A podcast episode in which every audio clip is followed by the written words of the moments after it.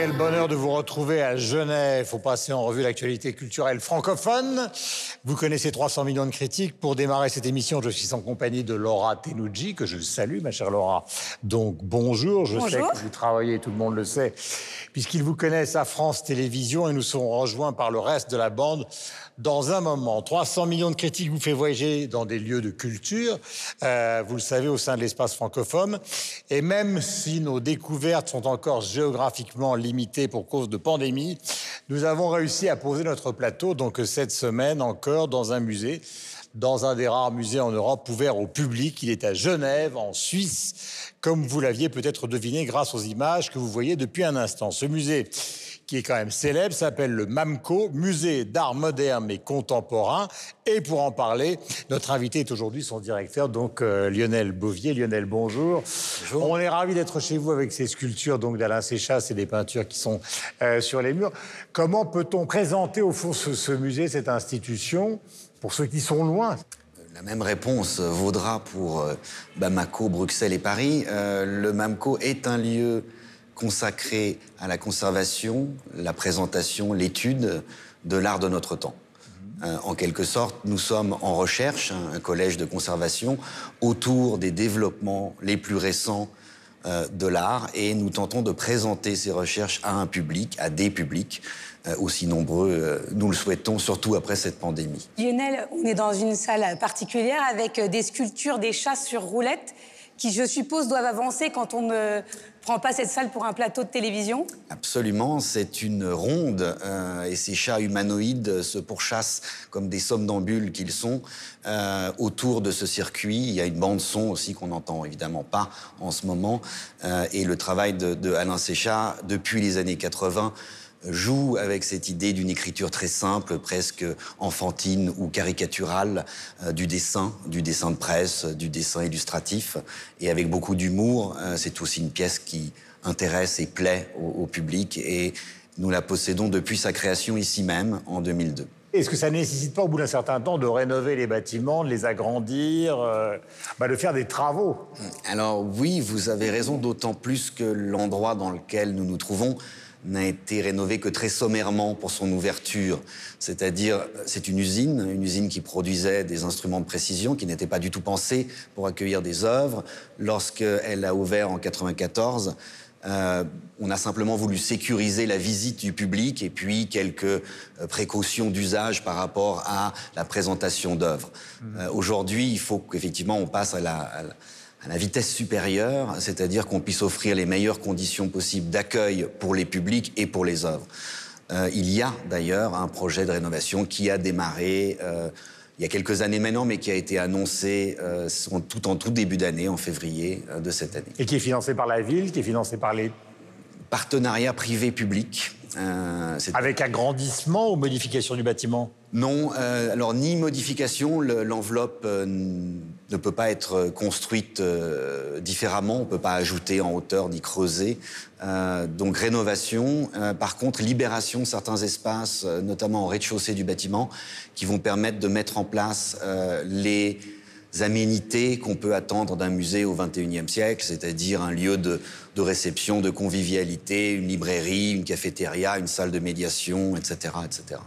Alors, est-ce qu'on peut savoir quelle est la part, vous l'avez évoqué tout à l'heure, Lionel, qui existe entre, parce qu'on a vu beaucoup de salles, entre la création, la conservation. Enfin, comment vous gérez ça? Il n'y a pas d'exposition, en quelque sorte, qui ne s'origine pas de la collection pour un musée. C'est ce qui fait la différence entre un musée, un centre d'art, par exemple, une Kunsthalle. Euh, et idéalement, toutes les expositions enrichissent cette collection par la suite. Hmm. Euh, l'exposition actuelle, qu'on a appelée Inventaire, euh, euh, puisque c'est effectivement un, travail d'inventaire que nous avons réalisé, comporte 600 œuvres sur une collection d'à peu près 6000 œuvres, soit 10%, euh, qui sont présentées au public et qui sont pour beaucoup issues d'un travail de collaboration dans l'exposition avec des artistes vivants. Euh, autrement dit, ça a fonctionné. Alors on peut donner quelques exemples et les situer dans les étages du bâtiment, par exemple des artistes qui sont présents et qu'on va voir justement à l'antenne.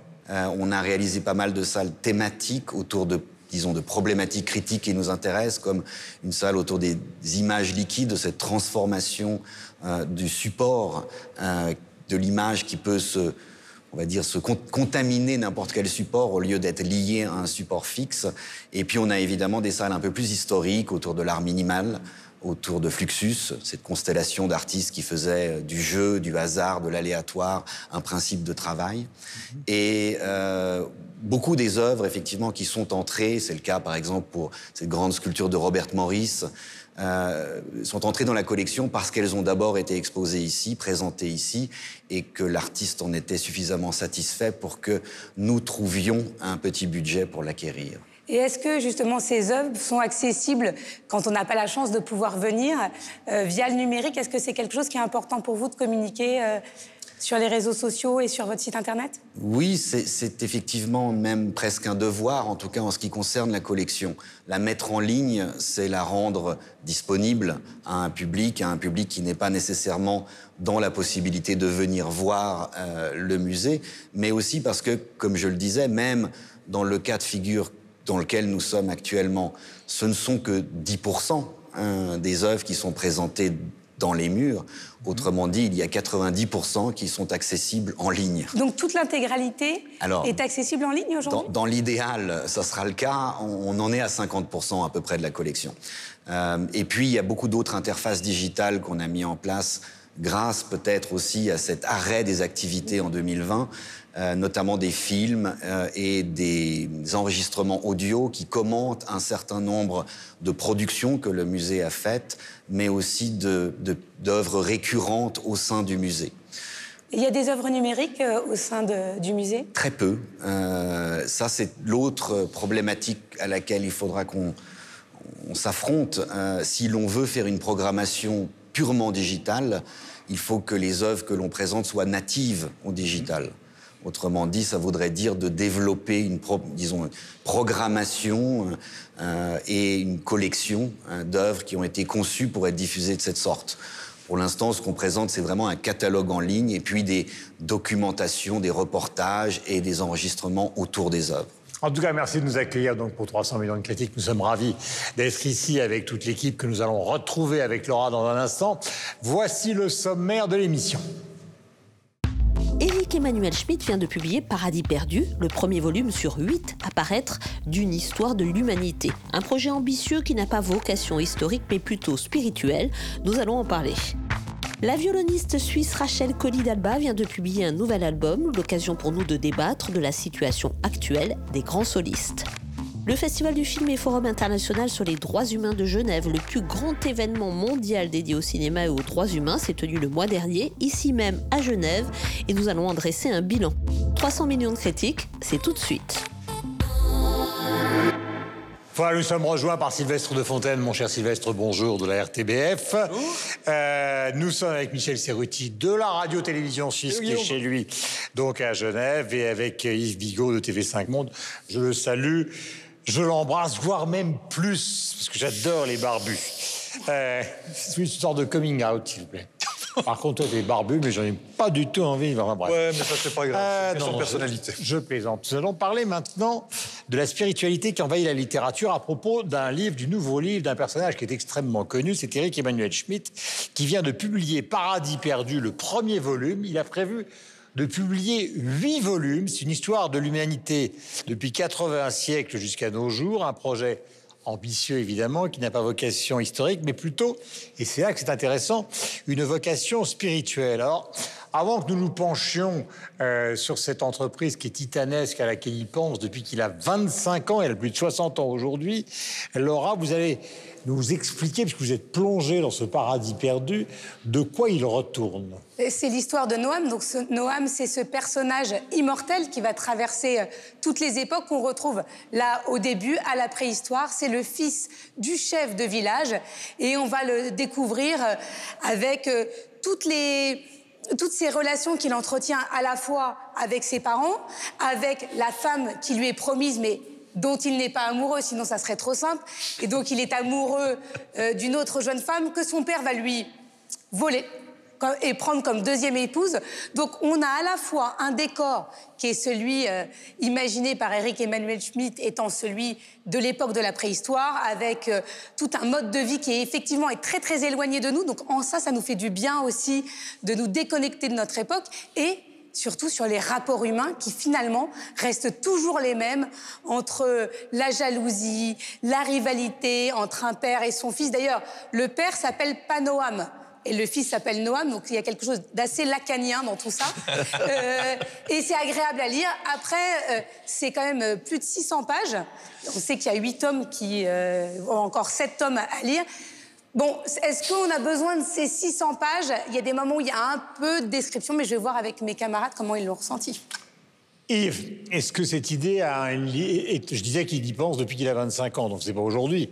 Euh, mais est-ce que ça a un lien avec l'époque? Est-ce qu'il est en train de rejoindre dans son projet post-adolescent l'époque que nous vivons, c'est-à-dire la quête de la spiritualité ben, vous vous euh, souvenez de la citation d'André Malraux. Hein. On est évidemment en plein dedans, on le voit bien, hein, la résurgence de tous les mouvements spirituels ou euh, religieux. Alors certains euh, sectaires, d'autres plus généraux, mais oui, on est en plein dedans. Et puis, la littérature a toujours eu un aspect alors parfois lié directement à la religion, d'autres fois à une forme d'ésotérisme aussi. Oh, je vais évidemment pas vous citer la Bible, le Coran, euh, non pas le Kama Sutra, mais la Bhagavad Gita. Le Kama Sutra, c'est autre chose. Euh, c'est une forme de spiritualité. Hein. Eh, c'est une forme de spiritualité. D'ailleurs, les sectes, souvent, font euh, le, lien. Hein. Mm-hmm. mais de Saint-Augustin à Chateaubriand, en passant par Maïmonide, Bossuet ou Khalid Gibran, avec le fameux Le Prophète, voilà, la littérature est empreinte de spiritualité. Puis pour se rapprocher euh, de nous, vous avez eu, il y a juste euh, un siècle, hein, les, prémices d'intérêt euh, pour les religions, ou plus exactement les philosophies orientales, hein, avec le fil du rasoir de Somerset Maugham ou Siddhartha hein, sur donc, mm-hmm. le Bouddha de Hermanès, pour arriver à la Beat Generation, qui était absolument euh, spirituel. Alors parfois avec ce que les gens de religion considèrent quand même comme des déviances, mais on ne peut pas nier que euh, Kerouac, euh, Gary Schneider, Gregory Corso, voire même Allen Ginsberg ou William Burroughs, voilà, étaient quand même des gens qui étaient taraudés par la question religieuse, par la question, en tous les cas, hmm. spirituelle. Et puis après, vous avez eu l'aspect magique aussi à travers aussi bien euh, Louis Powell que Carlos Castaneda, hein, qui faisaient appel, eux, à cette espèce de fascination un peu euh, chamanique.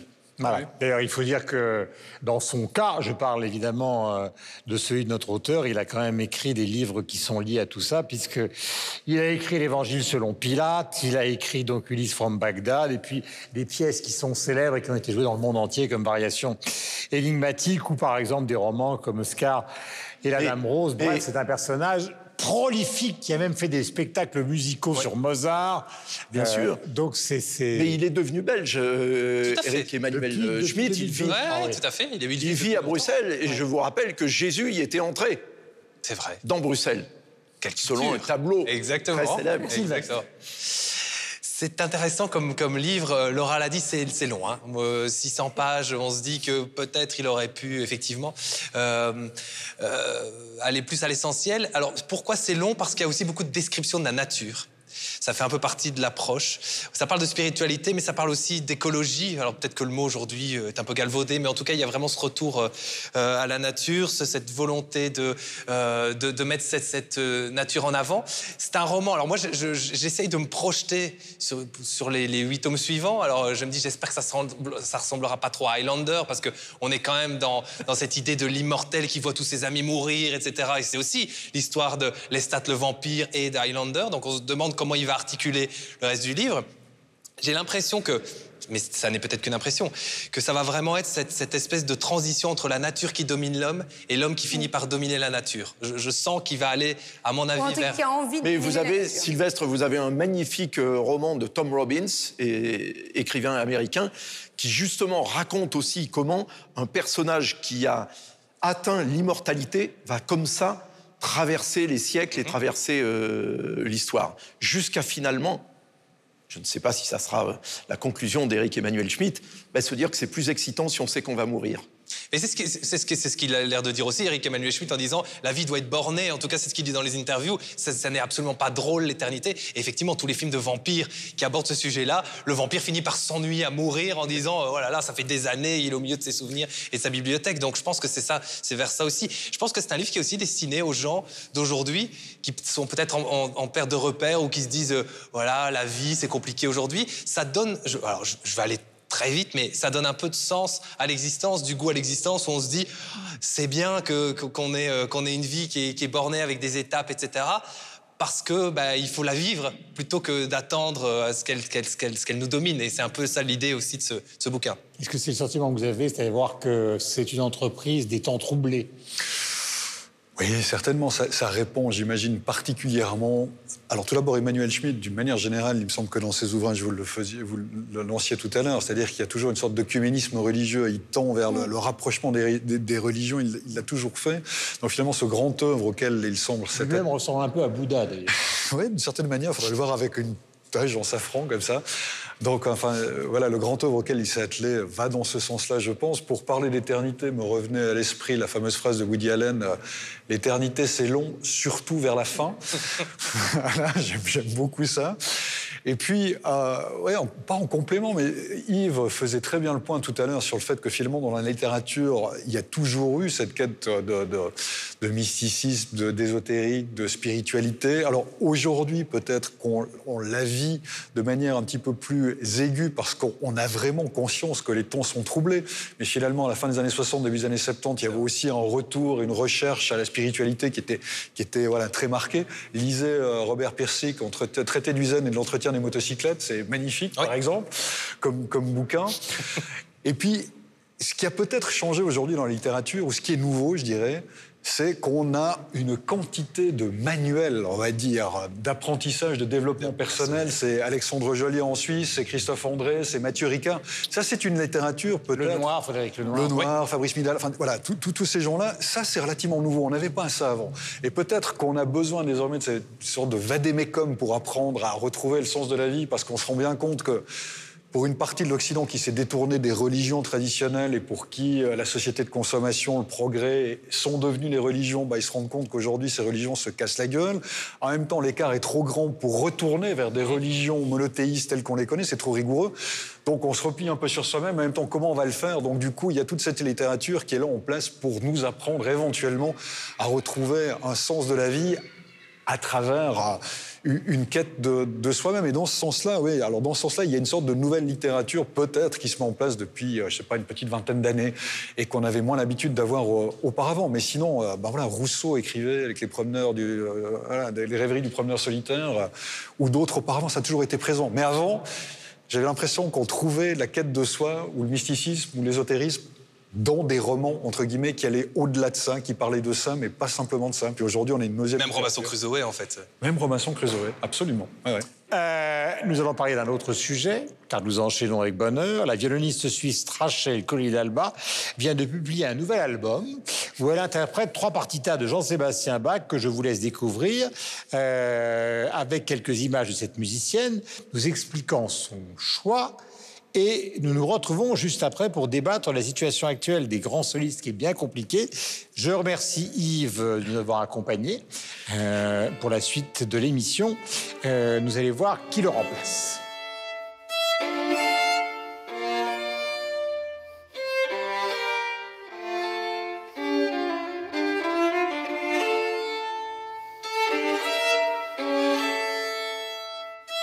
La musique de Bach est en voyage. Ce n'est pas un accomplissement et elle va m'accompagner toute ma vie. C'est une recherche aussi et durant tout ce processus, on reçoit énormément, ne serait-ce qu'en calme intérieur ou de l'espoir.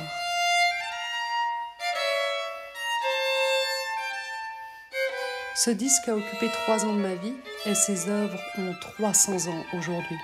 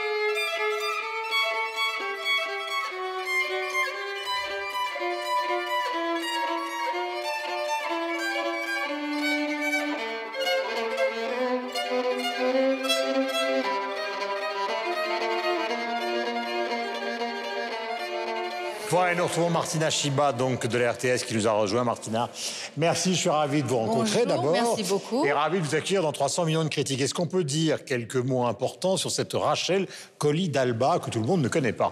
Mais oui, alors vous savez, il y a une expression en Suisse qui est un pays calme qui dit il n'y a pas le feu au lac. Mmh. Alors Rachel Colli d'Alba, c'est le feu précisément, puisqu'on parle de son style flamboyant, aussi flamboyant que sa chevelure rousse. Alors elle dit il faut 10 ans pour commencer à savoir jouer du violon. Elle, elle a été beaucoup plus vite. Elle a commencé à 5 ans. Elle a fait ses premiers concerts en soliste à 12 ans. Et puis, elle est aujourd'hui, de l'avis unanime, la meilleure soliste euh, en Suisse. Elle a un répertoire qui est assez pointu. Et puis là, elle s'est auto-confinée bien avant la pandémie avec quelqu'un qui s'appelle Jean-Sébastien Bach. Hein. Mhm. C'est pas le plus mauvais compagnon de confinement, on va dire.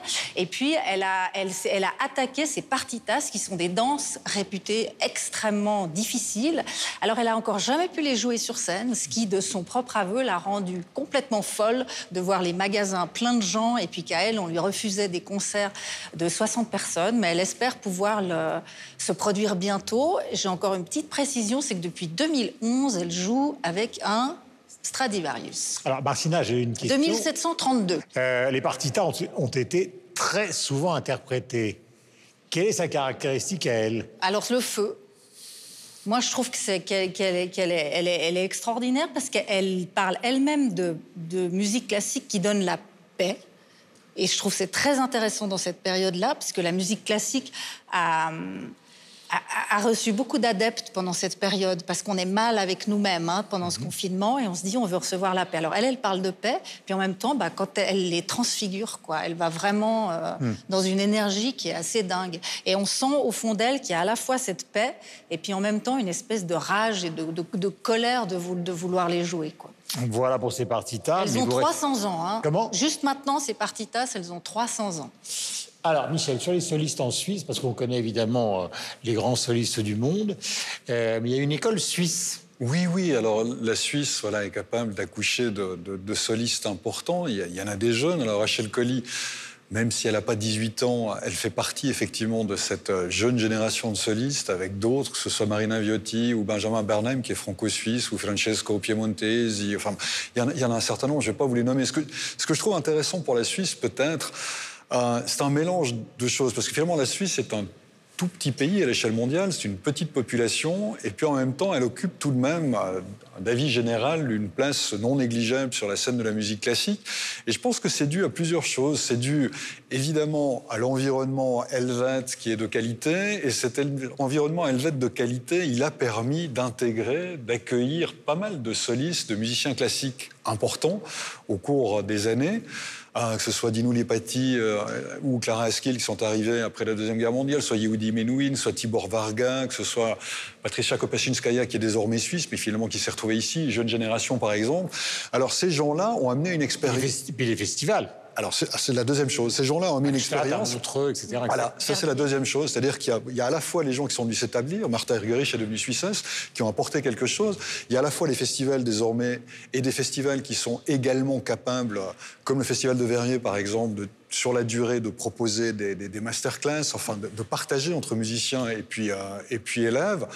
Et puis, il y a aussi effectivement une tradition de musiciens classiques, d'Edwin Fischer à Ernest Ansermet, en passant par Philippe Jordan, qui est à Paris aujourd'hui, ou son père Armin Jordan, par exemple, ou Heinz Holliger, voilà, qui sont des, solistes, des musiciens classiques extrêmement importants, qui ont apporté quelque chose parce qu'il y a toujours eu ce Ouais, moi j'ai envie, la Suisse est un carrefour. Et pour la musique classique, j'ai l'impression que la Suisse a vraiment été un carrefour encore plus important. Pourquoi? Parce que je pense que pour la musique classique, encore euh, plus que pour d'autres musiques, faut peut-être avoir le temps de se pencher là-dedans. Donc il faut peut-être avoir certains moyens matériels, on va dire comme ça, ou une certaine éducation pour pouvoir euh, prolonger cette éducation, ce que la Suisse a eu relativement tôt, comme pour les arts picturaux, graphiques, puisque les premiers Picasso été achetés par les collectionneurs suisses du côté de Bâle, par exemple, parce qu'il y avait des fortunes qui le permettaient.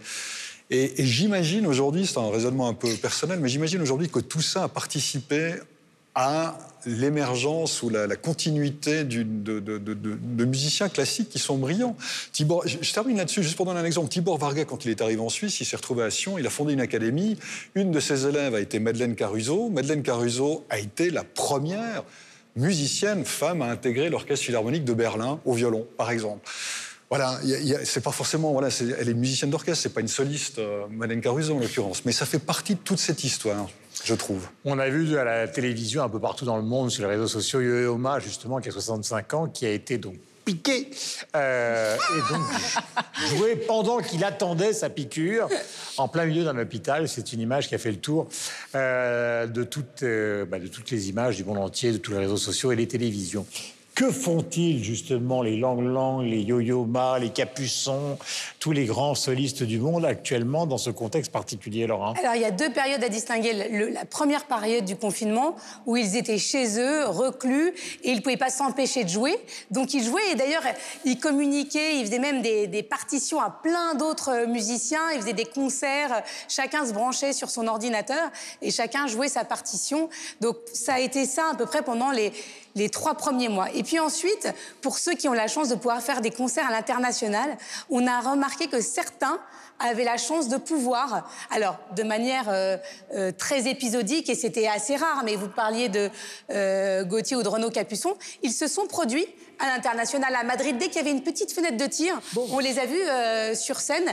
Et aujourd'hui, il y a un besoin euh, de ces musiciens de se réapproprier les scènes, même s'il n'y a pas de public, euh, mais de ne plus jouer chez eux ou dans leur studio, mais d'aller sur des scènes. il y a de plus en plus d'initiatives, y compris France Télévisions avec Culture Box, qui filment des concerts et qui donnent accès à cette culture, puisque plein de jeunes ont découvert pendant ce confinement, mhm. et c'est ce que vous disiez, euh, ces musiciens auxquels ils n'avaient pas forcément accès. Ça, c'est la, partie vraiment positive de ce virus, si on peut dire, en termes de musique. Voilà. Que se passe-t-il pour les grandes carrières internationales des grands concertistes? J'ai envie de vous dire que a priori, ce sera sans doute plus facile pour eux que pour les formations de rock, d'électro ou, euh, mhm. ou euh, de, de, musique pop, tout simplement parce que les contingences techniques qu'il faut autour d'un concert euh, de musique classique et la manière dont on consomme la musique classique n'est pas la même que euh, de la musique de stade ou de la musique de club. Donc il y a plus de chances effectivement que ces grandes tournées classiques reprennent parce que bah, par exemple ce sont des concerts qui sont le plus souvent assis et donc on sait que en tout cas dans l'état actuel des choses on préconise plus de concerts assis, de concerts debout, ou en tout cas de concerts les uns agglutinés aux autres. Donc les contingences vont sans doute permettre un redémarrage plus rapide des, euh, des, grands concerts de musique classique, plus facilement que euh, euh, les, Springsteen ou les U2 dans des stades de, mm. de, 50 000 personnes. Donc oui, moi j'ai bon espoir pour, pour, pour, cette musique-là. Si, si je prends le cas qui nous occupe aujourd'hui de, Rachel Colly, elle joue seule théoriquement donc dans un, dans, dans, un espace dégagé, donc ils ne sont pas plus sur scène, donc elle aussi elle multiplie les chances de pouvoir retourner euh, euh, sur scène. Seul petit bémol, j'ai envie de dire attention parce que cette musique est quand même très, euh, vous le disiez, il y a le feu, mais moi, je vous avoue, je, je, la connaissais vaguement parce que en Belgique, il y a un compositeur célèbre qui s'appelle Eugène Isaïe, qui est un grand compositeur violoniste, qui fait partie de son répertoire. et elle est fan de, de lui, donc on la connaît un peu en Belgique pour ça, les Liégeois donc wallon. Et euh, on l'avait connu au, travers de, de, Passion euh, Isaïe, donc qui était, je crois que son, je me demande si c'était pas son premier, euh, son premier disque. Et ici, je, la découvre. C'est incroyable ce disque. Non, mais vraiment, c'est. C'est un très très beau disque. C'est d'une pureté. On n'en a pas parlé, on a parlé de feu, mais il y a aussi une pureté, c'est cristallin. C'est peut-être le Stradivarius qui fait ça, mais c'est aérien. Moi, j'ai écouté ça en venant en train de Lyon à Genève, au milieu des, des montagnes avec les ruisseaux. Je vous avouerai, j'ai presque envie de me dessaper et de, et, de, sauter dans les ruisseaux tellement c'était euh, vivifiant. Donc c'est une musique, enfin, franchement, pour ceux qui n'aiment pas la musique classique. Je savais qu'il était complètement C'est pour, pour expliquer à quel point, vous voyez, parfois j'aime bien vous expliquer. Non, mais je vous imagine baisser la, la vitre du train, enlever votre. Ça fait beaucoup, j'avoue. Enlever votre pantalon et hop par la fenêtre dans le Avec le, freinage d'urgence ou pas? Je ne sais pas, je ne sais plus.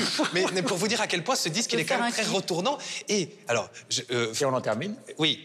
Parce que vous êtes mort normalement. Hein. Pardon Alors là, je suis, au milieu du ruisseau là, mais alors que j'allais dire, c'est simplement quelques cordes, des mains et un morceau de bois. Enfin, je caricature, hein, mais je dis, non, non, mais vous voyez. Et un immense talent. Mais bien sûr, mais un arrivé. Accessoirement. Non, mais arriver à cette, à cette espèce de, de multiplicité sonore, c'est incroyable. Vraiment, j'ai vraiment. Alors que je ne suis pas spécialisé en musique classique, je tiens quand même à le dire. Moi, c'est plutôt généralement les trucs un peu plus durs. Euh. Donc vous êtes tombé amoureux. moi, moi j'ai trouvé quelque chose de très intéressant dans cette période, c'est que la musique classique que c'est un peu décoincé, on va dire. C'est quand même un milieu très codifié. Vous le disiez, on est assis, on regarde, on écoute sagement. On applaudit Les pas. gens qui sont bien habillés, on n'applaudit pas trop et tout. Voilà, c'est un peu serré, quoi. Et là, on a vu euh, Renaud Capuçon dans un supermarché. On a vu l'Orchestre national français jouer le boléro de Ravel aux fenêtres. On a vu quelque chose d'un peu différent, quoi. Et c'est peut-être une, je sais pas, une occasion à prendre aussi pour la musique classique de dire, ok, maintenant on y va. Il s'agit pas d'être tous en training et en jeans, c'est pas la question. Mais il s'agit de, ouais, de décoincer un petit peu cette musique et de la rendre aussi plus accessible à d'autres groupes de population, aux gens qui ont l'habitude d'aller pour ici au Victoria Hall, à l'opéra, etc., etc. Alors, et j'ai trouvé que c'était vachement la intéressant. génération des musiciens, Oui. je parle par exemple de la pianiste Katina Vunetishvili ou d'autres, Oui. comme Liu Wang, etc. Ils ont quand même un comportement, évidemment, ce sont des musiciens classiques, hein, mais ils ont un comportement de De rockstar. rockstar, Hein, Ils ont absolument. un comportement, ils, sont, ils se comportent De plus en tout plus, comme se ouais. comportait, euh, j'allais dire, euh, Peraya ou d'autres. euh, Mais, mais ils peuvent France- descendre encore un peu plus dans, dans la rue, entre guillemets. Quoi. Ils, ils pourraient le faire. Je pense qu'ils Quel est, le grand, le, quel est le grand festival de musique classique ici en Suisse Alors, il y a Gstad, il y a Verbier, c'est les deux plus grands. Il y a Lucerne. Il y a Lucerne, Il y a ouais. Lucerne. Il y a Lucerne aussi. Une c'est un salle de concert à Lucerne extraordinaire, hein, Ouais, ouais. qui a été construite, si ma mémoire est bonne, par Jean Nouvel. il y a des, il y a Absolument. des- Le il y a des KKK à très, très Lucerne, beaux, euh, des très très bons festivals. Ouais. Et chacun avec des caractéristiques différentes d'ailleurs. Pardon Alors, C'est Verbier. Autre sujet, le Festival du film et Forum international sur les droits humains de Genève, qui est le plus grand événement mondial dédié au cinéma et aux droits humains, qui s'est tenu le mois dernier à Genève, où nous sommes cette semaine, mais surtout en ligne, où nous sommes toujours. Je vous invite d'ailleurs à aller découvrir le compte Instagram de l'émission. Mais revenons au fit. Je vais vous proposer de regarder un extrait Et Martina vous en dira plus d'un des films primés cette année. Nous allons ensuite parler du cinéma et des droits humains. Regarde. Ингээд миний хөө ер нь ямар дуу дуулъя гэж бодож байна да. Сайн. За, хэний хэм блэ? Эрдний амар. Одоо бүрэн мэддэг дуу л одоо алтан судрал байна да. Миний бодлоор бол эхний ээлжинд бид нэр хайгуулын лицензтэй мөртлөө ашиглалт олборлолт хийгээд байгаа. Энэ уурхаануудын үйл ажиллагааг зогсоох хэрэгтэй. Та хоёрын хэрүүл надад ямар хамаатай юм?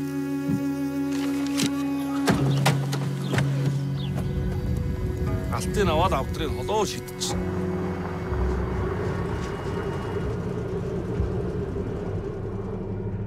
Үгүй чамд одоо алт ямар хэрэгтэй?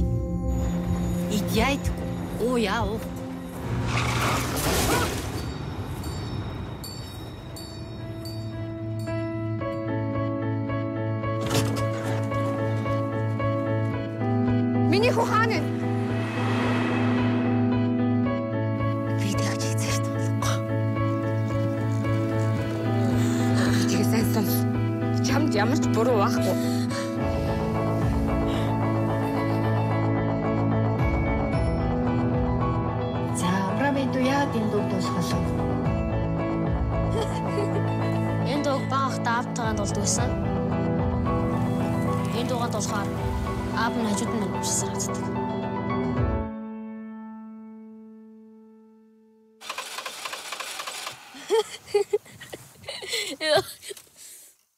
Quel est le but de, de cette manifestation?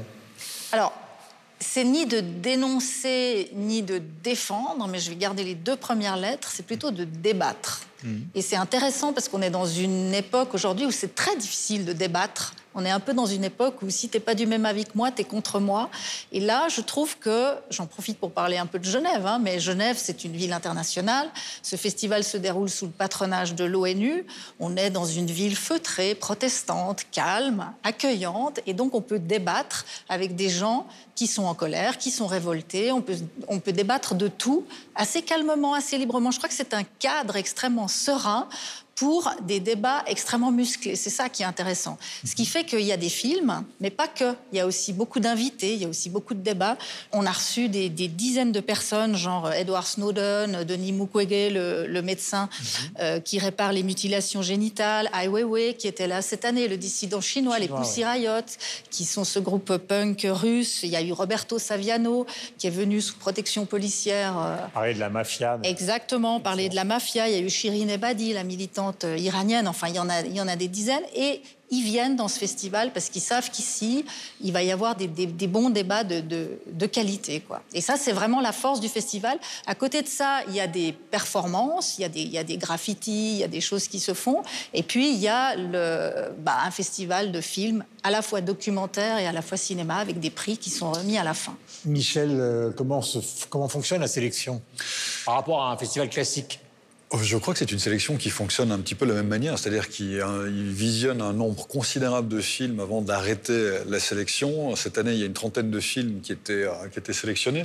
Alors, ce qui est intéressant, c'est qu'il y a une double sélection. Il y a une sélection à la fois de, fiction et puis euh, de fiction, ce qu'ils appellent documentaire. Euh, il y a du documentaire et de la fiction avec deux prix principaux qui vont, qui vont des deux côtés. unanimement, c'est un festival qui est, qui est réputé et reconnu pas simplement pour les films, justement, c'est ce que disait Martina, c'est-à-dire pour tout ce qui va autour, aussi parce qu'ils ils essaient d'impliquer le plus possible de monde. À Genève, il y a un prix qui est décerné chaque année par des jeunes, c'est-à-dire que voilà, c'est des collégiens qui euh, donnent la possibilité de visionner des films, qui peuvent les sélectionner, qui peuvent donner le prix.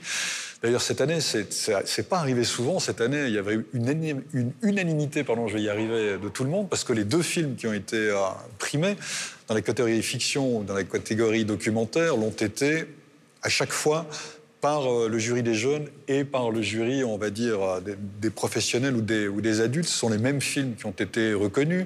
Par le passé, cette année, ils n'ont pas pu le faire parce que la pandémie l'en empêche, mais il y avait un prix qui était décerné en milieu carcéral, c'est-à-dire qu'on a impliqué des détenus dans des prisons afin que ces derniers puissent aussi assister à des visionnements de films et puis décerner un prix. C'est évidemment une autre... Euh, sensibilité euh, au niveau de la manière dont les choses se font. Avec les débats, il y a la possibilité de porter sur la place publique et d'aller au-delà euh, de simplement la, problématique du film pour, euh, pour, concerter, pour, pour, pour partager cela. Donc c'est vraiment un événement global qui s'ancre sur le langage cinématographique, mais qui infuse, ou qui en tout cas essaye d'infuser la société déjà à l'échelle genevoise, comme le disait Martina tout à l'heure, et puis qui va même plus loin, puisqu'au cours des deux années précédentes, ils avaient même mis en place une tournée finalement avec le département fédéral des affaires étrangères en Suisse, qui, qui mettait quelque argent là-dedans, afin d'exporter de, quelques jours de festival, quelques films pour aller les montrer, les, les, les, les projeter euh, dans différentes capitales du monde. Au début, ils faisaient ça dans 40, dans 40 villes, après ils ont réduit à une quinzaine. Donc voilà, ils essayent de encore une de fois, rayonner. de rayonner. Genève, la Suisse, les droits humains, euh, la neutralité. Par exemple, ça pose évidemment la question du maintien, Laura, d'un festival en ligne. Est-ce qu'on peut avoir la même efficacité qui est celle qui a été euh, décrite par votre voisine euh, non, mais c'est, en étant en ligne simplement. C'est certainement pas la même efficacité, mais ça a le mérite d'exister. C'est mieux de maintenir le festival en ligne que qu'il n'y ait pas de festival du tout. Mhm. Donc euh, après, le petit avantage d'un festival en ligne, c'était très intéressant. D'ailleurs, j'invite tout le monde à se connecter sur la plateforme, c'est de pouvoir que tout le monde puisse y avoir accès. Et euh, on a envie que ces films qu'on a pu voir justement en ligne soient diffusés même dans les écoles. Moi, il y a un film qui a été primé que j'ai beaucoup aimé, c'est 72 heures, qui met euh, en avant le regard de cette maman dont le fils est condamné à, mort en Biélorussie, qui est le seul pays européen aujourd'hui qui a maintenu la peine de mort. Et de voir ça, je trouve que, comme euh, vous le disiez très justement, c'est des débats qui s'ouvrent. Et pour des lycéens, j'ai trouvé que ce festival devrait être diffusé, en tout cas certains des, des films, dans les lycées parce que c'est très instructif. Au même titre qu'il y a un autre film, c'est La Petite Fille, sur un petit garçon transgenre. Voilà, et c'est des regards très différents qui sont certes engagés, mais pas dérangeants. Je. je... Ah, vous buvez mes paroles, quoi. Je, je sens que je vous ai. Euh, c'est l'intensité de vos paroles. Et oui, j'ai beaucoup aimé. C'est un festival peut-être auquel je n'aurais pas pu assister. Et, le fait qu'ils soient en ligne, je m'y suis intéressée, j'en ai parlé autour de moi. Donc c'est le côté positif, mais rien n'empêche effectivement euh, que ce soit euh, en ligne et aussi euh, qu'il ait lieu et que l'année prochaine, les deux formats soient maintenus. c'est un bon terrain, Sylvestre oui, il y avait d'ailleurs un film. Euh, de faire un festival de cinéma, de documentaire, avec des conversations, et en même temps axé sur les droits de l'homme Totalement. Nous, euh, en Belgique, on a un festival qui s'appelle le Festival des Libertés, qui est un festival euh, aussi tourné et axé vers les, vers les droits humains, vers la diversité, pour un monde plus juste. Et Martina l'a dit de manière très juste, c'est aussi un festival où on débat euh, c'est un festival non clivant, où il y a- peut y avoir des clivages, Ah bah, mais doit, doit. évidemment, mais où, justement il y a un débat parce que les thèmes abordés sont souvent des thèmes euh, très lourds, euh, sont souvent des termes euh, qui divisent la société. Ce Festival des Libertés va fêter euh, son 20e anniversaire en octobre prochain. Il devait le faire en 2020, ça a été reporté euh, et ça, ça se passera euh, en 2021, en octobre 2021. Et effectivement, c'est un festival dans lequel on trouve des débats, des films documentaires, des films de fiction, il y a aussi des concerts, donc c'est vraiment ce grand mélange et cette approche. Et je trouve ça très intéressant que ça s'appelle le Festival des libertés. Ça veut dire bah, liberté d'expression, liberté de débat, liberté de pensée, liberté de toute une série de choses. Et je trouve qu'effectivement, ce festival a une très grande importance euh, en Belgique et, en, et à Bruxelles en particulier. Est-ce qu'il y a une œuvre, Martina, qui a, qui a marqué? Alors, il y, en a, il y en a qui ont marqué. Je crois que Michel, tu voulais parler du, du Grand Prix. Moi, je voulais relever aussi le- la même chose euh, que ma voisine, c'est-à-dire il y a les hôpitaux genevois qui ont remis un prix et qui l'ont remis à Petite Fille, qui était justement ce documentaire euh, qui raconte l'histoire d'un d'un petit garçon qui, depuis l'âge de 3 ans, hein, 3 ans, c'est quand même très particulier, c'est très interrogeant, quoi, qui, qui dit je vais être une petite fille et qui devient une petite fille. euh, avec- on, voit, on voit la famille, on voit la mère qui est bienveillante, et c'est à la fois extrêmement touchant, puis c'est aussi extrêmement troublant, parce que ça ouvre des portes absolument vertigineuses sur ce que peut être la, la société de demain. Et donc, je trouve intéressant que ce soit pas que euh, on ne parle pas que de, que de torture, que de mauvais traitements, etc., etc. Mais c'est aussi des droits de l'humain, ça, ce genre de film-là. Est-ce que vous avez le sentiment, par exemple, Martina, qu'un personnage comme Al Weiwei, par exemple, que maintenant tout le monde connaît, Ouais. qui a cette position à l'égard euh, de la Chine et donc de ses dirigeants, a, à travers ce genre de festival, la moindre influence sur un pouvoir quand même en Chine. On vient de le voir avec Jack Ma, le, le célèbre milliardaire, qui est quand même de plus en plus dur. Car au fond, est-ce qu'il y a un impact? Oui, il y a un impact. Alors, Ai Weiwei, vous le disiez, il n'a pas forcément besoin d'être médiatisé parce qu'il est extrêmement connu. Mais malgré Mais pas un impact pour lui, un Ouais. impact pour les droits humains chez lui. Mais je pense en que oui, par la médiatisation, oui. Je pense que, je- malgré tout, je pense que le fait qu'il puisse s'exprimer dans un lieu comme Genève, alors là, il n'était pas physiquement, hein, donc c'est un peu plus compliqué quand il est en ligne, mais je pense que tout à coup, il y a une voix qui porte, et puis on se redit, tiens, il faudrait qu'on s'intéresse un petit peu à ce qui se passe en Chine. Euh, quand il y a eu la, la femme de Raif Badawi, vous savez, le blogueur saoudien, qui Ouais. il est toujours en prison, hein, sauf erreur de ma part, qui était venue à- dans ce festival, bah, tout à coup, non seulement elle est à Genève, mais elle, elle est, elle est au journal télévisé, puis tout à coup, il y a un focus qui se fait sur elle, il y a des images de son témoignage qui vont dans le monde entier, et voilà, et on se souvient, et on se dit, tiens, oui, euh, il a été flagellé, il a été battu, et il est toujours en tôle. Et donc, je pense que là, oui, ça peut, ça peut avoir un impact. ouais. En tout cas, c'est important qu'on le fasse qu'on le dise, que la parole continue à circuler. Quoi. Moi, je pense qu'il y a deux impacts, c'est ça, la médiatisation et la lumière qu'on peut mettre dessus, et puis le fait qu'on travaille beaucoup avec des scolaires, et que là, la- la- bah voilà, les jeunes générations, elles sont vraiment sensibilisées à ça par ce type de festival. C'est vachement important. Il est temps de nous recommander ou de vous recommander euh, donc euh, les comptes euh, à suivre sur les réseaux sociaux pour leur intérêt. Euh, Laura. Alors, il s'agit du compte d'une lettre. C'est une association marseillaise qui euh, incite toutes les personnes qui ont envie d'écrire ou de raconter des anecdotes d'écrire à un inconnu. Donc vous pouvez aller sur le site internet unelettre.org, postuler si vous voulez recevoir une lettre ou aussi la rédiger. Elle sera envoyée euh, via l'association et je trouve que c'est une belle initiative. Vous savez que ça existait pendant la guerre de 14. Il y a énormément de femmes qui ont écrit à des soldats sur le front parce qu'on incitait à ça pendant la guerre de 14 pour soutenir le moral de gens qui restaient pendant trois ans dans les tranchées. Souvent, quand ils revenaient, eh bien, elles les épousaient. Ce fut le cas de mon grand-père, par exemple. Ça paraît incroyable. Mais c'est euh, Wow. comme ça. Martina. Alors moi, j'aimerais mettre le focus sur le compte Instagram ou le site du MAH, qui est le Musée d'art et d'histoire de Genève. hein. On la joue un peu corporate aujourd'hui. Il y a une exposition qui s'appelle La marche sur l'eau, et puis euh, il y a des choses archéologiquement intéressantes. Et voilà, moi j'ai une fille qui fait un master en archéologie, donc je veux soutenir le Musée d'art et d'histoire. Sylvestre. Je vais être corporate aussi. Tu vas parler de Genève Oui, Ah, c'est cool. exactement. je vais vous parler d'un musée qui est cher à mon cœur, qui se trouve Ouais. juste là, qui est le MEG, le musée euh, d'ethnographie de Genève. C'est parce que qui- c'est un Belge qui le dirige. Et c'est ça, aussi hein. parce que c'est un Belge qui le dirige. Et c'est un musée incroyable euh, qui m'a appris beaucoup de choses puisque je l'ai visité à de très nombreuses reprises et qui a euh, euh, connu un rafraîchissement. Enfin, c'est plus qu'un rafraîchissement, euh, une extension euh, excessivement moderne il y a de ça quelques années et euh, qui a un compte Instagram assez intéressant, le MEG. Donc. Ouais, très intéressant même. Euh, moi, je vais vous parler alors du, du site internet du FIFDH, fifdh.org, parce qu'on n'en a pas parlé, ou pas tellement finalement.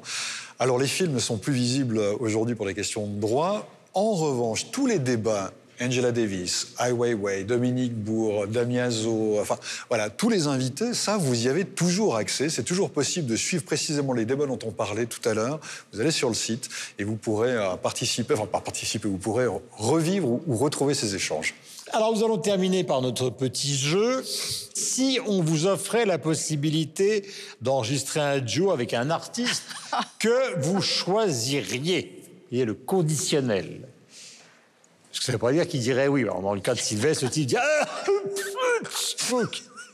Et avec quelle chanson, Sylvestre Quelle chanson Allô Stromae, c'est Sylvestre Non, non, de non. Fontaine. Ah, Je voudrais enregistrer une chanson avec toi. Vas-y. C'est trop facile. Euh, Trop facile. Non, mais de choisir Stromae, oui. Euh, Non, mais qui disent oui, euh, non. dur avec moi, là. Bonne remarque. Vous vous non, non, non, sauf si tu fais, bien sûr. Ah, bah écoutez, je vais rebondir sur ce que vous faites. Moi, je dirais la banane avec Philippe Catherine.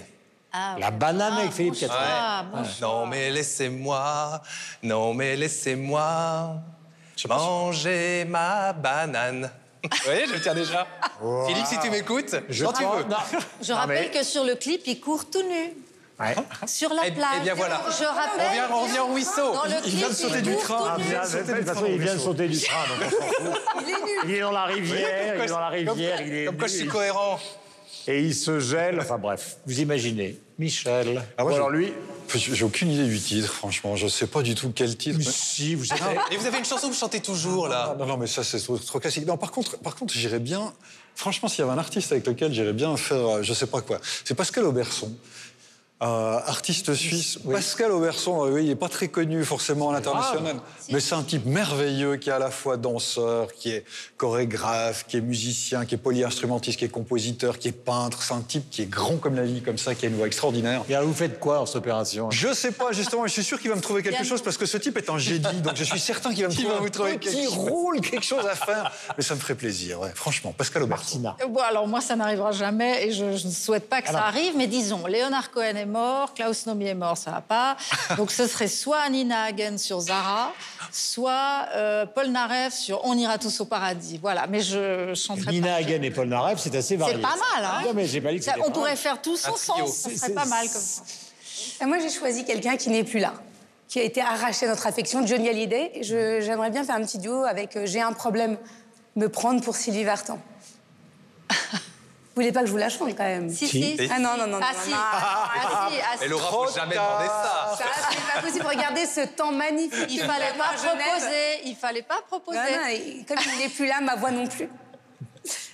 Non, mais je ne chanterai pas cette chanson. Ah, mais, non, mais attends, attends, je vais, pas- je vais t'expliquer. Le problème est très simple. Je ne donne pas le cap de fin de cette émission tant que tu n'as pas chanté. Donc maintenant, il faut y aller. Hein. Je peux pas. Je, je ne chante pas aussi bien que mes confrères. Mais je ne vous demande pas de chanter bien, chanter faux, on s'en fout, chanter. Juste la première fois, c'est ce que vous avez Voilà, envie que je vous dise parfait. je t'aime, c'est ça, hein Voilà. J'ai un problème, je crois bien que je t'aime. Bah voilà. Eh, bah ouais Vous auriez pu me répondre. C'est à défaut d'avoir Johnny, j'aurais pu avoir. euh, Non, mais attendez, vous avez une vie de famille. vous. je ne suis pas un briseur de cœur, autrement regardez ce chat. C'est marrant ce chat de dos quand même. On se demande s'il va partir à un moment ou à un autre. On a fait le tour donc Ah, Guillaume?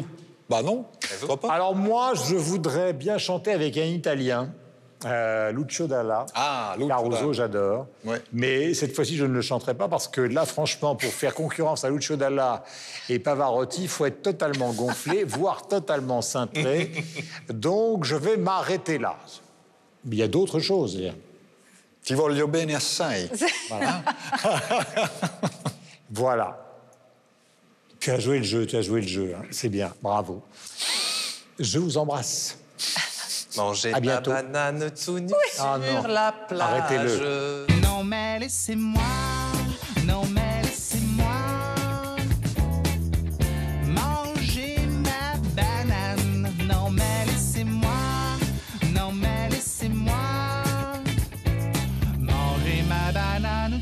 sur la plage. Non, je ne veux plus jamais m'habiller